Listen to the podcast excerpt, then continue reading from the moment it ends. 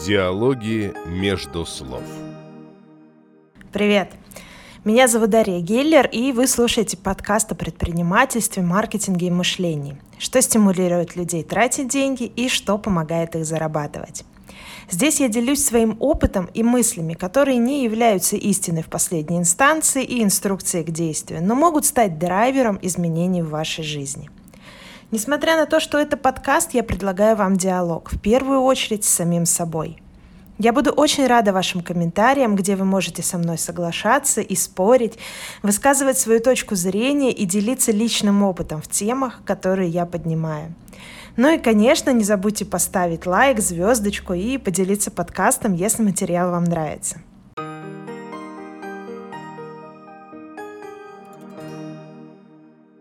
Как начать действовать и быстро воплощать идеи?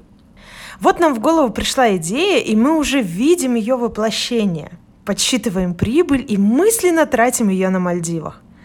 Но проходит время, и идея хоронится в братской могиле других таких же крутых идей. Почему это происходит и что делать, чтобы делать быстро? Об этом я хочу поговорить с вами в этом выпуске.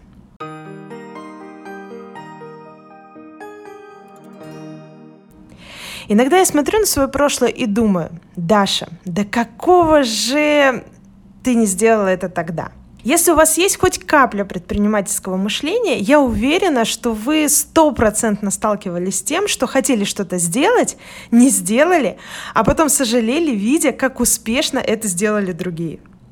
Например, я помню, что на заре своей предпринимательской жизни в 2013 году мне, тогда еще плотно занимавшийся фитнесом, пришла в голову мысль сделать доставку ПП еды. Ну, всякой там курогрудки с курогречей и капустненьким салатиком. Я, умея в то время уже хорошо делать сайты, а также круто готовить, даже разработала меню и сделала сайт.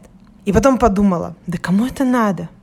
Понятно, роллы Филадельфия мало кто будет крутить на своей кухне. А вот это вот, ну, все люди могут сварить себе гречку с куриным филе. Бред. Но кто мне за это будет платить деньги? А ведь деньги для работы такого проекта нужны большие. Я же не буду это делать на своей кухне.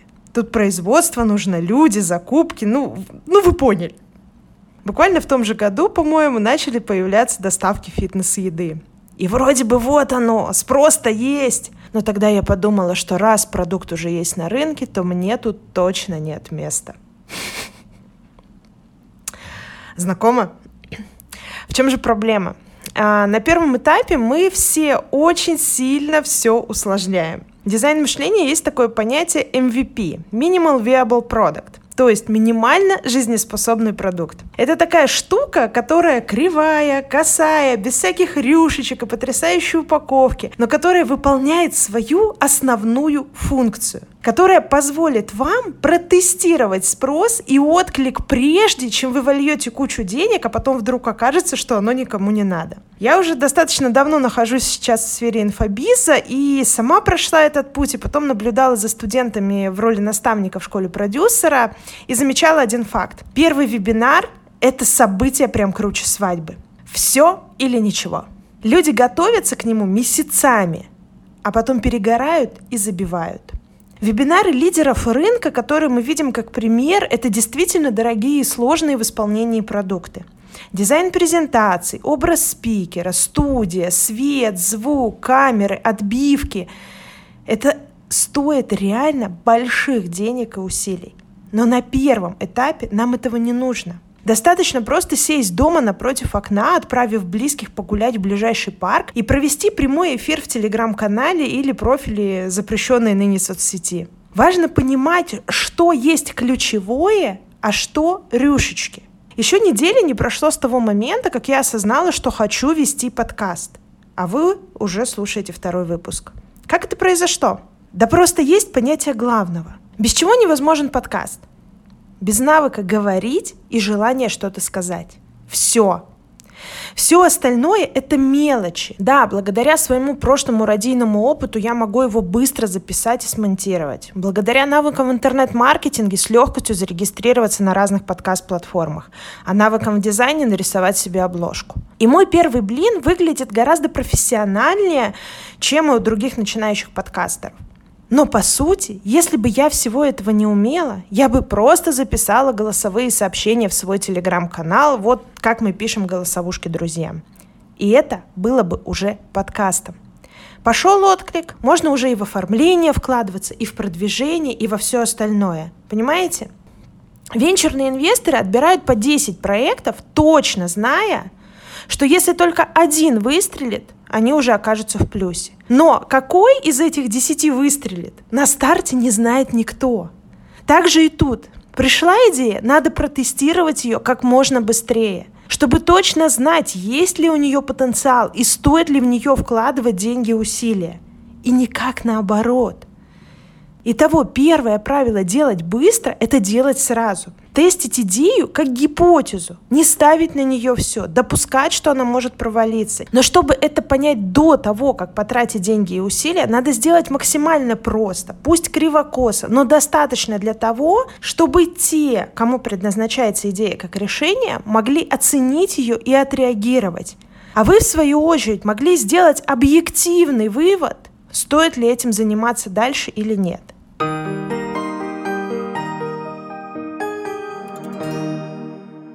Тут я сразу предполагаю следующую проблему, которую тоже долго отрабатывала на себе.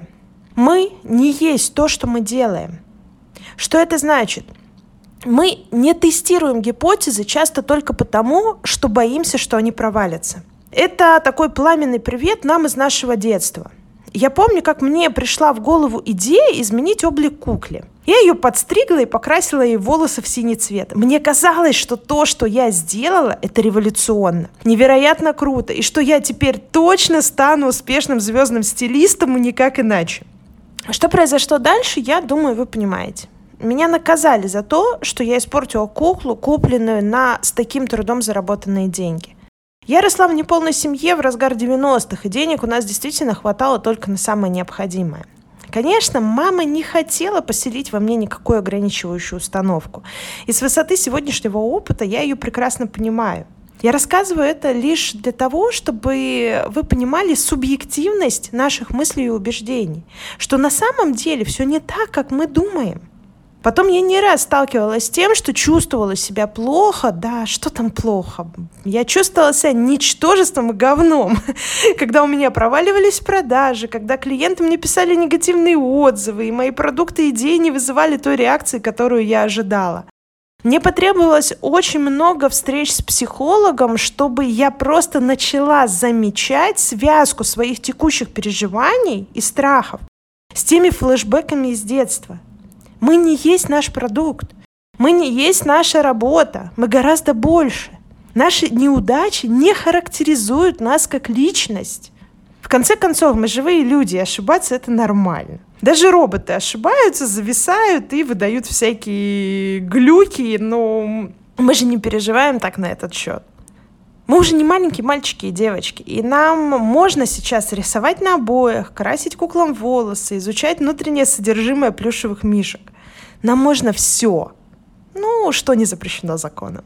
Если у нас не покупают, это не мы плохие. Это просто неработающая гипотеза. Окей, едем дальше. Спасибо, что не вложил в нее энергию, ожидания, успеха и деньги. Если наш продукт ругают, это не мы плохие. Это или продукт просто не подходит целевой аудитории, и человек сам не понял, что купил. Или просто наш клиент обращает наше внимание на то, что мы можем допилить, чтобы наш продукт стал крутой. Обратная связь – это вообще самый ценный ресурс для улучшений.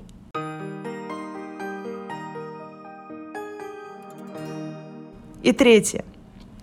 На ожидание и подготовку к действию мы тратим в разы больше энергии, чем на само действие. Что самое сложное в том, чтобы начать бегать по утрам? Встать, надеть форму, кроссовки и выйти из дома. Именно это мы не можем сделать. Если мы уже вышли, мы побежим. Чем дольше мы находимся в ожидании, тем меньше у нас сил на действие. С другой стороны, именно действие нам возвращает энергию.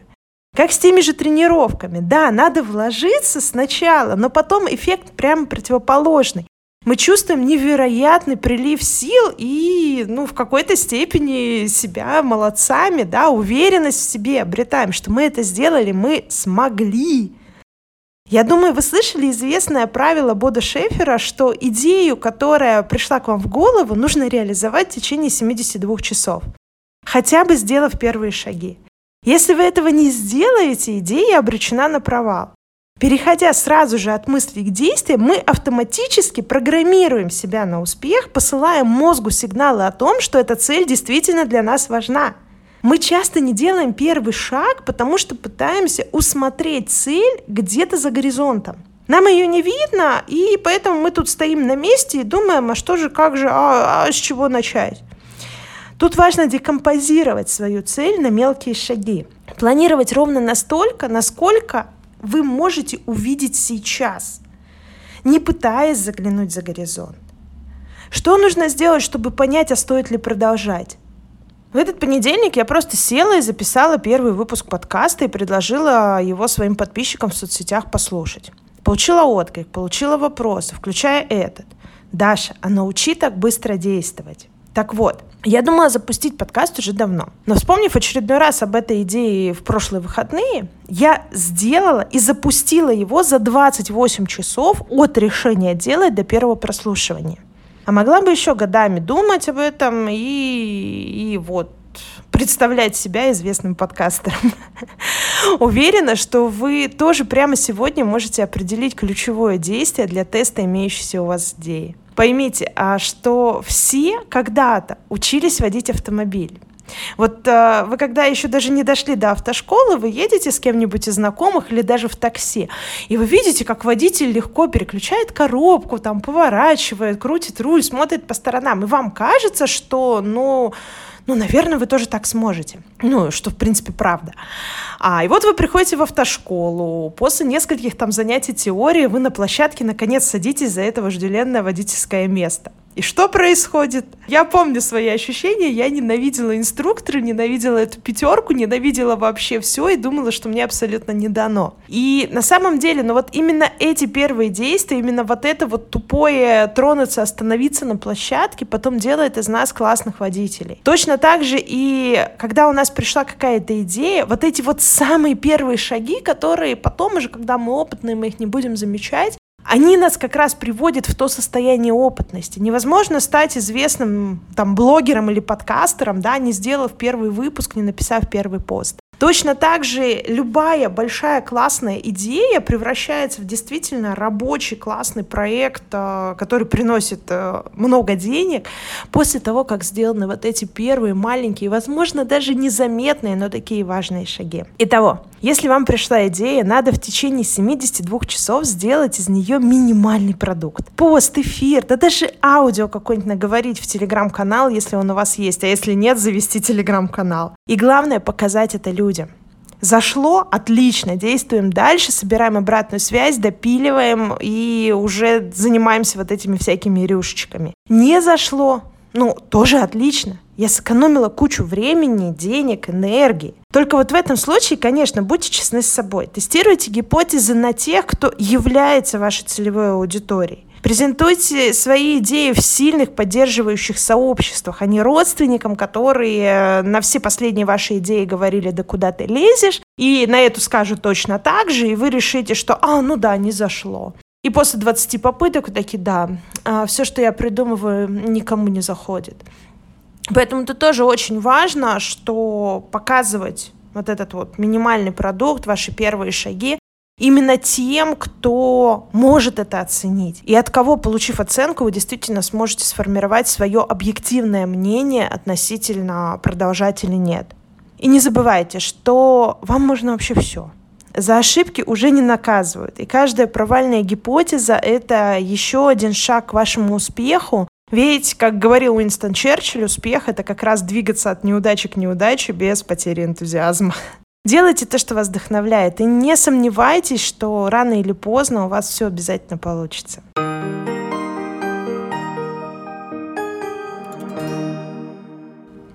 Друзья, на этом все. Если вам понравилось, поставьте мне лайк, звездочки и подписывайтесь, чтобы не пропустить следующий выпуск.